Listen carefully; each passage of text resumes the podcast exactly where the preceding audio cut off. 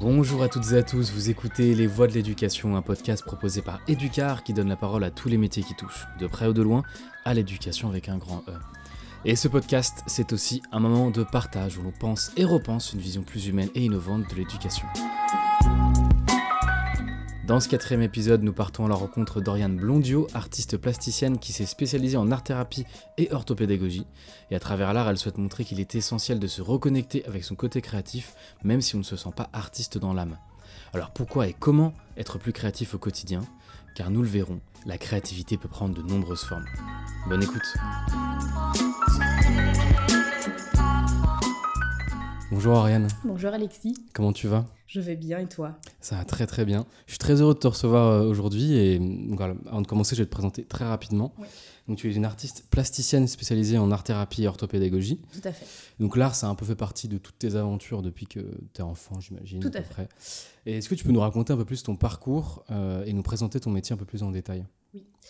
Alors mon parcours, bah, effectivement depuis que je suis petite je suis baignée dans la créativité. Euh, mon kiff moi c'est d'avoir les mains dans la matière, dans la peinture, d'explorer, de toucher, de découvrir, de pouvoir euh, créer à partir de trois fois rien, de couleurs primaires euh, et de pouvoir faire émerger une émotion. Et du coup mon parcours, des études artistiques durant tout mon parcours secondaire où euh, j'ai adoré découvrir euh, différentes techniques, différents médias, différents outils, différents courants artistiques, euh, avec ce, fil conducteur d'être dans le partage, de, pouvoir créer, certes seul, mais aussi dans une dynamique de groupe, de créer du lien, de créer une émulation de l'ordre de la créativité et du potentiel de chacun et de chacune. C'est pour ça que quand je suis sortie des secondaires, même si je fais partie des, gens qui ont un peu euh, eu des questionnements sur leurs études futures, ça a été une évidence, la créativité, les arts plastiques, et je me suis dirigée vers euh, un bac en arts plastiques pour devenir prof. Parce que euh, je crois que j'avais besoin d'un petit peu de stabilité, de structure dans ma vie, et je me suis dit, ben voilà, je vais commencer par quelque chose d'assez terre à terre qui mêle la créativité et mhm. qui va venir titiller mon côté euh, pas trop structuré. Donc du coup, ben voilà, prof a été, euh, des études de prof, euh, ça a été un petit peu le début d'une aventure créative qui est encore en cours. Par contre, ce qui a fort fort manqué dans ces, dans ces études pédagogiques, c'était euh, l'aspect besoin spécifique, parce que du coup, je suis devenue prof euh, en art plastique dans le secondaire spécialisé, où j'ai travaillé pendant 12 ans avec des adolescents euh, avec handicap lourds, mhm. des handicaps mentaux, des doubles diagnostics, des, voilà, des, des, des, des, pathologies qui sont parfois questionnantes aux yeux de, de, la, de la société. Et où j'ai kiffé. Pendant 12 ans les accompagner justement dans leur créativité, dans ma créativité, où main dans la main, en fait, on a, on a créé, on a, on, a, on a tissé du lien, et pas spécialement de l'ordre d'une communication fonctionnelle, parce que certains ne pouvaient pas communiquer comme toi et moi on le fait aujourd'hui. Mhm. Et donc, du coup, on a vraiment euh, pris le temps de déposer des émotions, de déposer un vécu, de déposer un moment au travers de la couleur, de la matière, de la texture. C'est chouette que tu parles de ça, parce que tu travailles notamment avec un jeune euh, artiste. Euh, et adolescent qui s'appelle Peter Valkanov depuis presque 9 ans, je crois. Oui, tout à fait. Est-ce que tu peux nous raconter un peu plus cette expérience, comment tu as été amené à travailler avec lui, euh, un peu tout ça? Oui. Mais du coup, je vais euh, revenir en arrière parce que quand j'ai fait mes études de prof, il y avait quelque chose qui me manquait très très fort, c'était l'aspect euh, besoin spécifique. Et où je me suis du coup formée en art-thérapie. et ensuite en orthopédagogie, où justement ces deux formations qui sont assez complémentaires, en tout cas dans ma pratique, m'ont permis justement de développer, de créer et de, de, me tenir à jour au niveau des, outils qui existent, au niveau de, de, des connaissances, au niveau des mises à jour en termes de handicap, en termes de besoins spécifiques.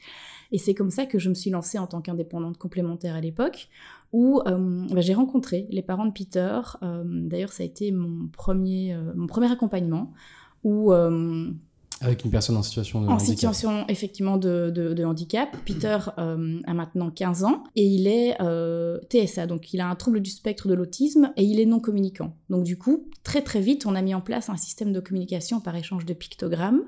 Euh, où il a fallu du temps, parce que c'est pas quelque chose que tu mets en place uniquement dans une pièce isolée, c'est quelque chose comme la parole, qu'on utilise tout le temps et partout. Donc du coup, ça a été, il y a eu un temps d'adaptation où il a fallu apprendre, se tromper, mettre en place d'autres choses ou en tout cas développer d'autres stratégies. Et donc il y a eu tout un tout un parcours d'appropriation autour de la communication beaucoup plus fonctionnelle, mais aussi au niveau de euh, comment est-ce qu'on apprend à faire connaissance différemment, sans, par exemple, échanger par, par un, échange de regard C'est parce qu'il peut vraiment pas parler, et donc tu n'as pas pu tout de suite commencer à faire des activités artistiques avec lui, tu as d'abord dû créer un code, euh, une communication, bien entre, un code, un langage entre vous deux en fait. Tout à fait, oui. Et c'est intéressant quand tu parles effectivement de créer euh, un langage, c'était aussi l'opportunité pour moi de tester aussi quelle est ma posture en tant qu'art thérapeute, en tant qu'humaine en fait en mmh. séance avec une personne peu importe qu'il ait euh, besoins spécifiques ou pas,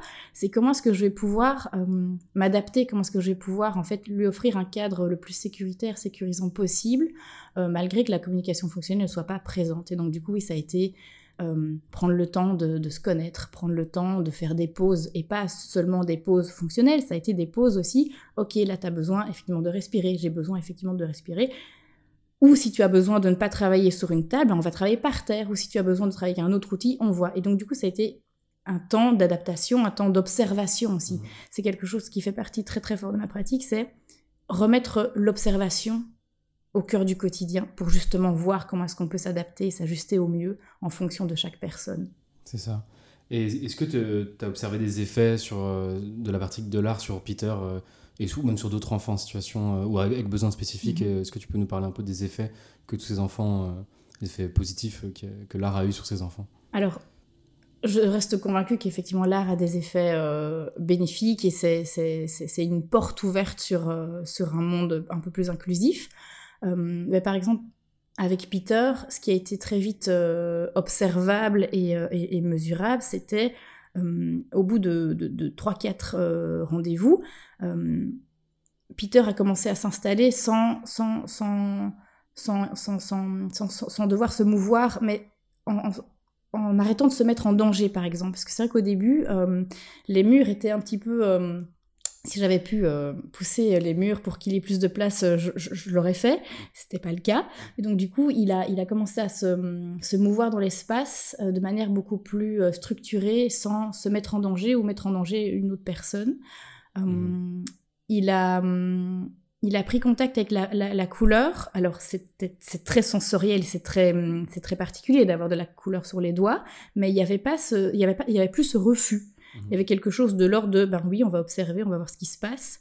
Et très vite, la trace a pu être posée sur un support, mhm. papier, carton, toile, etc., où euh, c'était limite même presque de l'ordre de, la poésie, parce qu'il y avait vraiment ce temps d'observation, d'intégration et de, ok, j'ai un peu de couleur sur les doigts, je vais voir ce que je peux en faire. Et là maintenant, au bout de presque 9 ans, il y a ce, cette, cette, cette, posture, cette, tel un rituel où on s'installe autour de la table, ou si c'est pas autour de la table, autour de, de la création, où c'est devenu quelque chose de doux, de rassurant et de, de même euh, de grandissant, si je, si je, peux dire ça entre guillemets, euh, épanouissant, parce, épanouissant. euh, parce que c'est un échange en fait qui s'est construit et au niveau de, de, du résultat pictural et plastique, il y a vraiment quelque chose de l'ordre de, de, de, la transmission et d'une force vitale qui se, qui se transmet sur, euh, sur, sur le support. Et, ça, il n'y a pas besoin de mots euh, oralisés pour le dire. Il y a quelque chose qui se transmet et euh, ça permet aussi de faire taire parfois le mental, où nous, en tant qu'adultes neurotypiques, mmh. on a besoin de mettre des étiquettes, des mots. Euh, Quand tu dis adultes neurotypiques euh, Alors, les adultes neurotypiques, c'est des personnes euh, qui, qui ne sont pas classées dans des cases avec besoins spécifiques, qui pensent d'une manière normée, assez. Mhm. qui, qui, qui, se font dans la société, en fait. C'est ça. Mhm. Et, toi, qu'est-ce que ça t'a apporté personnellement, cette, ce travail avec Peter notamment? Le travail avec Peter m'a apporté, euh, il m'apporte toujours un enrichissement personnel, des rencontres qui, qui font pulser mon âme et, euh, et, euh, et mon âme d'humaine avant tout, parce que, parce, que, parce que Peter et ses parents ont été une une rencontre, ben déjà c'est mon premier accompagnement, donc du coup ça reste toujours un petit peu euh, de l'ordre de l'émotion, euh, même si on te dira non tu es un, tu es un professionnel, tu dois rester euh, stoïque et statique, ben non, j'ai envie de dire non, il y a un moment donné, en fait si on est ici sur cette terre incarnée, c'est aussi pour ressentir des choses, vivre des émotions, et que Peter soit toujours là et que ses parents soient toujours là, et qu'il y ait quelque chose qui se construit euh, euh, au fur et à mesure, parce que clairement, au bout de 9 ans, il y a quand même du contenu, du contenant. On a déjà pu faire quelques expositions, voir que le travail euh, interpelle, questionne, et que graphiquement, il y a quelque chose qui reste. Donc, ça, ça permet de, de, de, de sensibiliser des personnes qui sont parfois qui ne connaissent pas effectivement le, le, le, le, domaine, le domaine et le monde du handicap euh, pour, euh, bah, pour euh, faire tomber un peu les barrières. Et, et, et, le fait que Peter soit toujours là, ça m'apporte... en fait, ça, ça anime le fait que je suis quelqu'un de très curieux. Et donc, mmh. du coup, on expérimente toujours. Donc, il y a vraiment cette curiosité et cette joie d'essayer des choses mmh. et où euh, la place de l'erreur a toute sa place parce que je n'ai aucune prétention de dire que je n'ai jamais fait d'erreur. C'est pas vrai. C'est comment est-ce qu'on va, je vais moi m'adapter et voir comment est-ce que je vais pouvoir continuer les choses en prenant en compte ce qui a fonctionné ou pas fonctionné euh, les, fois passées. Donc, c'est vraiment une relation bénéfique mutuellement. Et, et, pour Peter, j'imagine que c'est aussi un moyen d'expression et, comme tu as dit, un cadre bienveillant où il peut s'épanouir, où il n'est est pas jugé, où il y a vraiment tout ce, truc-là. Je trouve ça super que, que justement, à travers les expositions, et tu sensibilises, et je pense que c'est important aussi de sensibiliser à tout ça. Et, et il y avait aussi une question euh, qu'on se posait, c'est qu'en fait, on a, un peu l'impression qu'aujourd'hui, on a du mal à considérer l'expression artistique comme autre chose qu'un loisir. Et notamment euh, à l'école, c'est souvent bah, les maths, le français qui est au-dessus des arts plastiques. Ça commence à évoluer, à évoluer un petit peu, notamment en Belgique avec le, le PK, donc le parcours d'éducation culturelle et artistique du pacte d'excellence. Mais euh, il n'y aura jamais autant de crédit euh, pour entre les arts plastiques et les matières comme les maths. Qu'est-ce que toi tu penses de tout ça? Est-ce que tu penses, enfin, quelle place l'art devrait-il prendre dans, dans, le système scolaire? Alors effectivement, tu viens de le, remettre en contexte. Euh, ça bouge tout doucement. En tout cas, en Fédération Wallonie-Bruxelles, il y a une volonté d'abord politique, mais je pense que tout doucement, les adultes euh, et les futurs adultes euh, prennent conscience que la créativité, je parle bien de créativité et pas d'art, euh, et la grande différence, c'est que la créativité, on, l'a tous et toutes en nous. C'est comment est-ce qu'on va la cultiver, comment est-ce qu'on va pouvoir la faire émerger. L'art, c'est quelque chose de beaucoup plus sacré, sacralisé, où on va le retrouver dans un musée. Donc effectivement, il y a cette part où c'est un peu inatteignable. Quoique, tout est possible. Mais du coup, la créativité, enfin, qu'elle puisse émerger dans le système scolaire, euh, merci. Enfin, oui. Mmh. Alors, par où est-ce qu'on va commencer? Parce que c'est un chantier immense. Euh, ben, ça va être d'abord pour, euh, pour chaque personne, voir comment ça résonne en chacun de nous. Et c'est faire la paix avec sa part créative et sa part un peu... On est tous artistes, quelque part. Mmh. Et mais d'ailleurs, je fais, euh, je fais un petit aparté où euh, Perrine Bigot et moi, on va justement commencer nos premiers ateliers euh, parcours Créapéda pour remettre plus de créativité dans nos pédagogies. t'en parler, c'était dans, dans mes questions, justement. Génial Et du coup, ce, qu'on a, ce qui nous a tenu à cœur par rapport à à, ce, parcours Créapéda, c'est justement en fait, euh, au lieu de voir cette montagne PK comme euh, inatteignable et oh zut, c'est encore quelque chose en plus qu'on rajoute en tant que prof, mais comment est-ce qu'on va faire? Ça va être la catastrophe. Ok, c'est effectivement quelque chose en plus, on ne vous a pas outillé du tout. Malgré le fait qu'il existe quelques pistes sur euh, le site de la Fédération, Fédération ça, reste quand même assez, ça reste assez anecdotique et très flou. Du coup, on s'est dit, ben, si on remettait un peu d'humanité là-dedans, et au lieu de voir ça en mode euh, pyramide inatteignable, on va commencer par la base. Comment est-ce que vous vous sentez par rapport à votre créativité? Comment est-ce que vous allez pouvoir vous remettre de la créativité dans votre pédagogie, mais aussi dans votre vie en tant qu'humain et humaine, ensuite en tant que prof, en, tant que professionnel? Donc ça va être vraiment partir de comment ça vibre pour moi, comment ça pulse pour moi en termes de, ben oui, je suis un être créatif qu'est-ce que je vais pouvoir faire et comment est-ce que je me sens par rapport à ça. Et probablement qu'il va y avoir de l'inconfort, probablement qu'il va y avoir des questionnements. C'est pas grave, ça fait partie du processus. En, même temps, encore une fois, je leur dis, on est sur cette terre pour vivre des choses, essayer des choses, et la place de l'erreur a tout, toute son importance. Oui, tout à fait. Et on en parlait en off, tu me disais que c'était important de se, connecter avec son, soi créatif Pourquoi c'est si important selon toi? Alors pour moi c'est important parce que parfois on n'a pas les clés euh, pour euh, communiquer, pour euh, être pleinement soi avec ce qui se passe. Surtout pour l'instant, il y a beaucoup de choses qui nous arrivent, il y a beaucoup d'informations qui sont balancées. C'est comment gérer toutes ces infos. Alors son soi créatif, c'est pas juste mettre les mains dans la peinture. Parce que moi, c'est mon kiff de d'écrire, de mettre les mains dans la peinture, de faire des photos, mais ça peut être aller euh, mettre ses mains dans, son potager, aller reconnecter à la terre, euh, être dans sa cuisine et faire un plat pour soi ou pour, pour d'autres personnes. Mhm. Euh, ça peut être faire de la musique, ça peut être danser, peu importe. C'est vraiment trouver ce qui pulse pour soi et pas juste faire euh, parce qu'on a demandé de faire quelque chose. Mmh. C'est vraiment trouver des moments dans, sa journée, dans sa semaine, où euh, cette créativité peut émerger. Et alors, ça ne doit pas être 10 heures par jour, ça peut être 3, 4, 5 minutes par jour dans un premier temps, pour justement, en fait, être OK d'incarner mmh. qui nous sommes en tant qu'être créatif.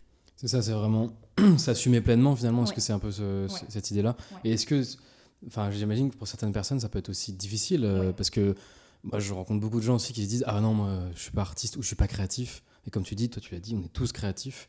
Et justement, pourquoi est-ce que les gens se disent ça? Est-ce qu'il n'y a pas un mythe? Moi, je pense souvent à ça. Je me dis qu'il y a un mythe que ah, pour être artiste, c'est un don inné, c'est quelque chose qui est, on est né avec ça, alors qu'en fait, bah, peut-être pas. En fait, peut-être que c'est juste du travail. Peut-être que c'est juste bah, qu'on peut exprimer des choses sans, euh, sans vouloir être artiste. Toi, est-ce que qu'est-ce que tu penses de ça? Est-ce que je pense qu'il y a une barrière chez, certaines, personnes Alors la barrière, elle est, euh, elle est un peu... Euh, comment est-ce que je peux dire ça euh, Elle nous a été imposée. la société a toujours voulu, enfin en tout cas depuis pléthore d'années, nous sommes des, des, êtres humains qui devons travailler pour apporter notre contribution à la société, etc., etc. Et jamais, jamais au grand jamais, euh, on parlait de qu'est-ce qui me fait kiffer, qu'est-ce qui me met en joie, qu'est-ce que qu'est-ce que je peux exprimer à ce moment-là. Et ok, là mes émotions sont assez euh, chamboulées, je sens que potentiellement j'ai besoin de hurler ou j'ai besoin de pleurer, mais je c'est c'est pas possible, je peux pas le faire. Je suis dans le tram, je suis au boulot, euh, je suis un homme, je suis mère de famille. on a été un peu réprimé dans toutes ces dans toutes ces émotions, dans toute cette dans toute cette incarnation créative et du coup et fort heureusement ça bouge tout doucement. Donc peu importe qu'on soit au boulot, dans le tram, homme, femme, mère de famille, euh, maman célibataire, euh, euh, personne en marge de la société, waouh, ok, on va pouvoir maintenant jouer. Parce que y a rien à faire, pour moi la vie est un jeu. Et qui dit jeu, ça veut dire se tromper, recommencer, essayer et se reconnecter à cette part créative et exprimer les choses. Alors oui, parfois ça va être maladroit. Alors oui, parfois ça va être perçu bizarrement. Oui, parfois ça va être un petit peu encore en marge de la société. Peu importe. Je pense que la créativité est une des portes d'entrée pour justement en fait transcender cette espèce de norme qui a été imposée en tant que tu seras un bon travailleur, mon enfant, tu seras une bonne votante, ma fille, etc., mmh. etc. C'est et c'est c'est pas c'est pas d'anarchie que je suis en train de de, de, de, de crier au effort c'est juste on est ici dans cette société comment est-ce qu'on peut juste faire se faire du bien en fait être pleinement soi en trouvant un intérêt? Et encore une fois peu importe que ce soit de la peinture du dessin mmh. euh, de la musique non c'est juste ok comment est-ce que je vais pouvoir moi me connecter à ça? Et tu parlais effectivement de de, de mettre euh, de, dons ou de choses qui se travaillent, évidemment que ça se travaille. Alors on va parfois parler de, dons innés, sauf que si tu n'en fais rien, qu'est-ce qui va se passer? Ça va disparaître tout doucement. Et c'est faire la paix aussi avec ce talent et c'est faire la paix aussi avec le fait que tu dois travailler. Je me souviens, moi, quand j'étais en secondaire, j'étais, en fait, j'ai toujours été une passionnée, mais par contre, j'ai dû bosser, en fait. J'ai vraiment dû bosser. Il y avait quelque chose, mais c'était pas waouh, quoi. C'était et c'est au fur et à mesure, en recommençant, en pleurant, en trimant, en essayant, en marrant aussi parfois, parce que c'était pas que négatif, il y avait beaucoup de joie aussi qui était là. Et maintenant, je me dis, ben oui, en fait, clairement, en fait, c'est ça la vie. Tu peux avoir quelque chose qui t'arrive comme ça, paf, euh, super, j'ai un don, mais qu'est-ce que j'en fais? Mhm. Ok, mais ce don, tu vas le cultiver, toujours, à ton rythme. Et ça doit pas être des heures. Si c'est des heures et que tu as le temps, go. Mais si c'est cinq minutes par jour, pose-toi, prends ce temps et crée-toi ce cocon. Et justement, est-ce que la créativité, est-ce que c'est pas lâcher prise finalement? Alors, qu'est-ce que ça veut dire jouer lâcher prise? C'est un mot qu'on utilise partout et tout le temps. Euh, La créativité, c'est, je crois, c'est se foutre la paix. Se foutre la paix avec une espèce de, rigueur aussi, avec cette volonté de, d'amener quelque chose. Euh, de l'ordre du rituel. J'aime beaucoup ce mot, ça fait partie d'ailleurs de ma pratique, c'est euh, comment est-ce que euh, je vais ritualiser mes 5 minutes par exemple par jour de j'écris, je dessine, mhm. je mets en mouvement, je vais parler à mes plantes, je vais cuisiner avec cœur, âme, pour bah, justement, pour en fait rayonner en fait. Ça peut paraître un peu perché ce que je dis, mais c'est c'est juste c'est faire quelque chose qui nous anime. Il n'y a rien à faire. Je pense qu'on est autrement présent dans le quotidien, que ce soit dans son boulot, dans sa famille, euh, quand on rentre euh, d'un événement qui a été assez, euh, assez important et donc du coup on a besoin. Je pense vraiment qu'il y a cette, cette, en fait, c'est un cadeau, ce cadeau à se faire à soi, de ritualiser. Et c'est pas devenir extrémiste dans Ouah, si je l'ai pas fait, c'est pas grave c'est se foutre la paix aussi. C'est voir comment est-ce que ça pulse sur du moyen terme, du long terme, et voir comment est-ce que ça interagit avec soi, mais aussi avec l'autre et avec le monde qui nous entoure. Et donc, et donc toi, tu conseilles pour se reconnecter avec son côté créatif d'instaurer des petits rituels, euh, mais pas forcément très contraignants, mais voilà, de 5 minutes, 10 minutes par jour, etc., de n'importe quelle activité. Et tu l'as dit, je pense que c'est important de le souligner, euh, mais aussi ça peut être juste faire à la cuisine. Tout à fait. parce que c'est vrai qu'on pense tout de suite à voilà, danser, faire euh, la musique, dessiner, des trucs très artistiques, mais ça peut être aussi. Est-ce que marcher dans la nature euh, Bien sûr que oui, bien sûr que oui, marcher dans la, dans la nature, se faire plaisir, si, si tu as envie d'aller chez le coiffeur aussi à un moment donné, c'est aussi tu te reconnectes à toi et comment est-ce que ça, ça va pouvoir pulser à un moment donné dans, dans ta présence au monde et peut-être que ça va raviver, bah oui, bah là j'ai envie de j'ai envie d'écrire. Pourquoi pas? C'est conscientiser un peu. Oui, il y a un moment donné aussi, c'est aussi c'est vivre les choses en, étant pleinement présent en fait, et c'est arrêter de spéculer sur ce qui va se passer dans euh, 5 minutes, 3 jours, 5 mhm. ans, 10 ans. Et comment est-ce que toi tu vois ta pratique? Ce qui est intéressant, c'est que tu as été prof d'art plastique avant d'être, euh, de te lancer en art thérapie. Donc tu as vraiment pu voir euh, ce côté contact avec les élèves dans une institution un peu plus classique. Et puis après, tu t'es émancipé, euh, tu as pris ton envol avec, euh, en, étant indépendante. Est-ce que tu as des, anecdotes par rapport à ça, du contact des enfants avec l'art, etc. Euh, quelque chose à nous partager euh, mhm. avec ton expérience? Oui. Mais du coup, je vais rebondir sur ce que tu partageais sur le fait que j'étais prof avant. Du coup, il y a eu ce, questionnement. Bah, du coup, bah, prof d'art plastique, en fait, on le sait tous, le, le, mythe un peu, oui, tu es prof d'art plastique parce que tu n'assumes pas ton côté créatif et artistique. Bah, je suis plutôt d'accord en fait. Il y a un côté, euh, c'était très rassurant en fait d'être fonctionnaire et d'avoir son salaire qui tombe tous les mois en fait. Et là maintenant, du coup là j'entame ma deuxième année en tant qu'indépendante. Euh, bah, ça fait peur. Ça fait extrêmement peur. C'était très rassurant d'avoir euh, ce salaire qui tombait tous les mois. Et là, du coup, je suis en plein en train d'expérimenter justement l'importance de mettre en place des rituels, l'importance de pratiquer en fait, parce que là, j'ai plus d'excuses. Je suis livrée à moi-même. Je suis dans, mon petit atelier euh, en train de, d'imaginer, de, concevoir, de créer des formations, des projets créatifs, euh, des, collaborations, euh, et même juste des, des, projets créatifs pour moi sans avoir la prétention de sortir quoi que ce soit pour, pour montrer. C'est déstabilisant c'est complètement déstabilisant. Là, c'est vraiment remettre euh, une nouvelle, enfin, c'est mettre la lumière sur une nouvelle perspective et de se dire, waouh, oui, effectivement, ça demande effectivement un petit peu d'audace de sortir sur ce qui été connu. Malgré tout, on a beau dire, oui, les profs travaillent, ne travaillent que 22 heures, c'est quand même assez dense et ce qui se passe dans la classe, c'est assez humainement, euh, enfin c'est riche, c'est riche, mais voilà, ça prend beaucoup d'énergie. Puis elle travaille aussi en amont, enfin elle travaille aussi en dehors de l'école. Oui, en dehors de l'école et euh, avec, euh, avec le fait de, de, rester formé, informé, préparé, créer, etc. Donc oui, c'est en fait, je suis en train de, de renaître à, à ma part créative et où je reconnecte justement à ces, rituels, ces routines qui sont, euh, qui sont extrêmement importantes justement pour faire sens et pour donner de l'assise et une puissance assez, euh, assez cohérente justement à cette part créative. Parce qu'avant, tu n'avais pas le temps de, mettre en place des rituels quand tu étais à l'école euh, Disons que quand je fais quelque chose, je le fais à 10 000 Et du coup, euh, ben, j'étais très prise par, par, par les cours. Et, euh, et comme j'aimais bien donner une, une consistance de l'ordre du partage, il y avait des expositions, il y avait des projets qui se mettaient en place. Et donc, ça prenait énormément de temps. Et il n'y a rien à faire une fois que tu arrives chez toi, c'était compliqué. J'ai toujours eu des carnets à droite et à gauche, je griffonnais, mais c'était pas, il n'y avait pas cette consistance qui aujourd'hui est en train de vraiment de prendre euh, une, une, une, forme totalement différente. Où euh, oui, là je suis en train de construire ma, ma, ma vie sur mesure, mais par contre j'ai plus de temps. Mmh. Mais ça fait extrêmement peur. Là, parfois, il m'arrive de me retrouver devant, devant une feuille, devant un carnet. Je dis, oh, mais qui je suis pour faire ça Donc, du coup, c'est faire la paix aussi avec ce petite voix, ce petit syndrome de l'imposteur qui vient euh, saboter euh, cette part. Euh, mais non, à la base, tu es prof, tu dois rester prof, tu peux pas te montrer.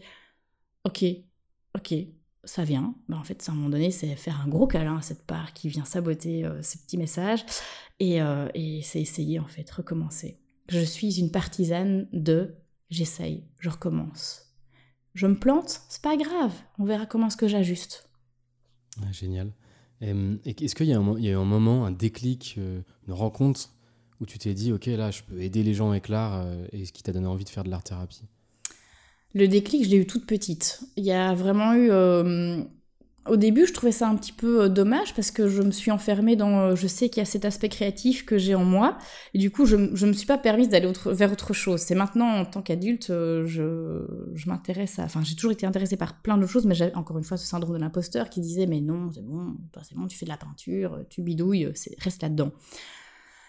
Et donc, du coup, enfant, il y avait tout de suite ce, cadre et, et j'ai eu un environnement où très tôt, on m'a encouragé. Enfin, voilà, une maman, euh, ça reste une maman. Donc du coup c'était, bah, vas-y, c'est trop bien, cool, continue. Euh, et, euh, et j'ai suivi cette route et je me suis sentie à l'aise dans le sens où je sais que c'était ça que j'avais, ça que mon corps avait besoin, que ma tête avait besoin et que, que c'est vers ça que j'allais de toute manière. J'ai vraiment ressenti ce déclic, en tout cas plus tourner vers l'autre quand j'ai euh, quand j'ai terminé mes études euh, de prof. Où là, je me suis dit, ça va pas le faire de travailler dans l'enseignement traditionnel, va va matcher vers autre chose. Et du coup, je suis tombée dans une école spécialisée. Je débutais ma carrière, j'avais aucune formation dans l'enseignement spécialisé. Je longeais les murs. Quand je, quand je revois la scène, j'en rigole maintenant, mais c'était très. Je pense que c'est encore le, quotidien de certains profs qui sortent de l'école ou euh, aucune formation, aucune information, aucun outil à disposition. J'ai vraiment bricolé. Dans un premier temps, j'ai bricolé et c'est l'année où je me suis dit, c'est pas possible, là il va falloir faire quelque chose, Oriane. Euh, et c'est là où j'ai commencé à me former euh, dans les besoins spécifiques, dans les TSA, dans des communications beaucoup plus fonctionnelles, en teach, en ABA, en PEX, euh, en intelligence multiple, en gestion mentale, etc., etc., etc., pour pouvoir justement être outillé et accompagné au mieux.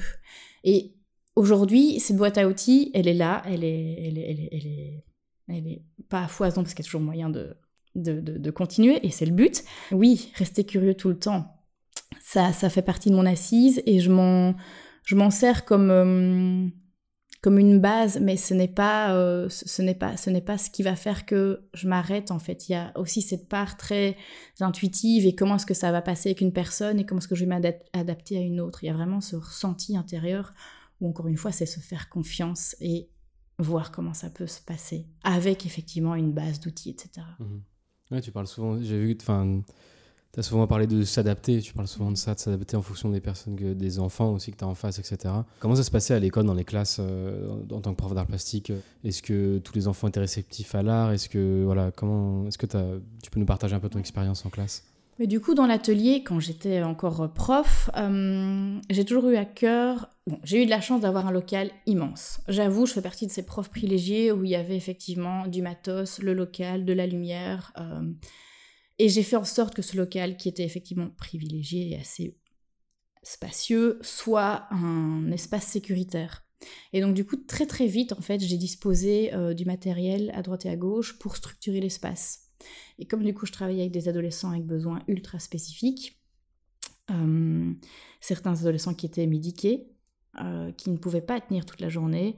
J'ai créé des zones de repos, des zones plus créatives, des zones sensorielles, des zones où il y avait vraiment des espaces où, en fonction des besoins de chaque élève, ça, quelque chose pouvait émerger. Et tous, les élèves ne faisaient pas la même chose en même temps. Et vraiment, il y avait vraiment cette, euh, cette différenciation et cette, cette prise en charge au cas par cas par élève.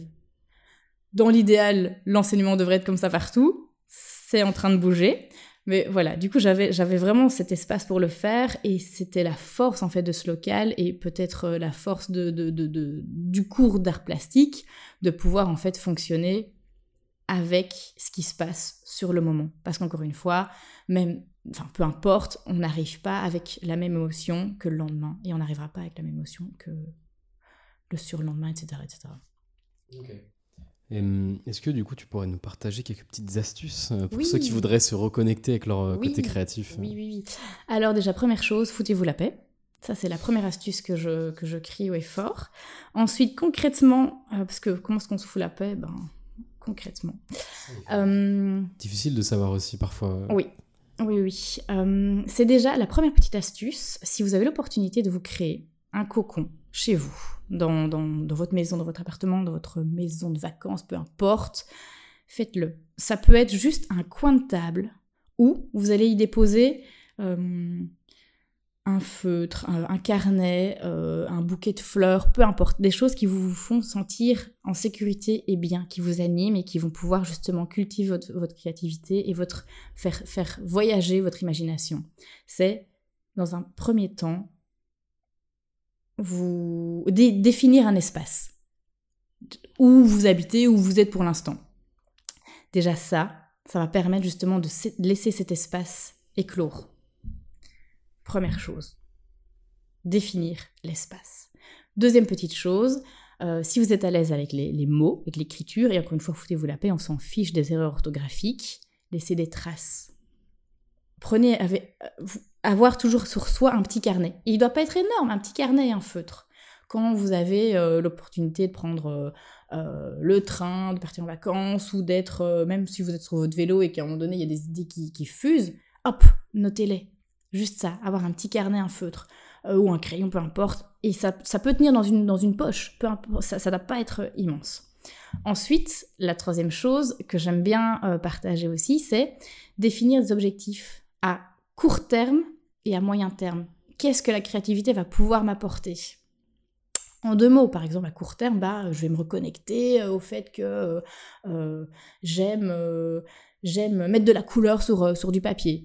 Euh, peut-être que je vais pouvoir exprimer mes émotions. Et à moyen terme, ben, du coup, je vais pouvoir euh, exprimer à mon copain que du coup, j'étais contente de partager un moment à ce moment-là, ou à moyen terme, j'étais peut-être frustrée à ce moment-là, comment est-ce que je vais pouvoir l'exprimer, et du coup, ben, peut-être mettre en place aussi dans, dans, dans sa fratrie, dans sa famille, euh, dans, dans, son ménage, euh, bah, peut-être un moyen de partager aussi au travers de la créativité. Là, j'ai utilisé des, exemples que moi j'utilise au travers de, du dessin et de l'importance de laisser sa trace. Mais si c'est euh, avoir, avoir un piano dans un coin de la, de, la pièce, go. Si c'est avoir son piano de cuisine, go.